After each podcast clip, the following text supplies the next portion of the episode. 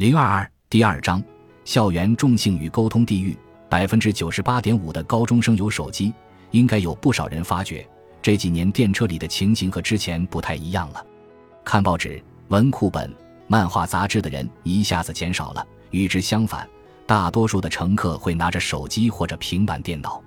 其中特别引人注目的是初高中生，他们三两成群挤上电车，一边兴高采烈地聊天，一边玩着手机。现实中的对话和网络上的交谈两不耽误，手指总是飞速触碰屏幕。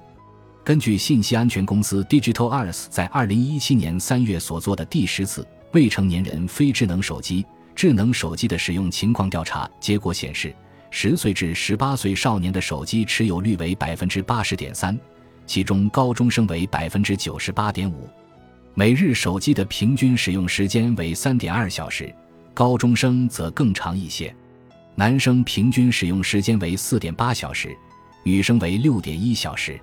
令人吃惊的是，有百分之三点九的女生每天使用十五个小时以上，相当于每二十五人中就有一个。他们究竟是怎么用手机的呢？我们来看一看每天的使用时间表：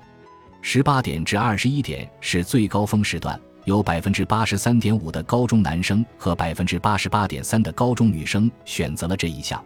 说明他们会在回家途中、去补习班的路上或者吃晚饭的时候看手机。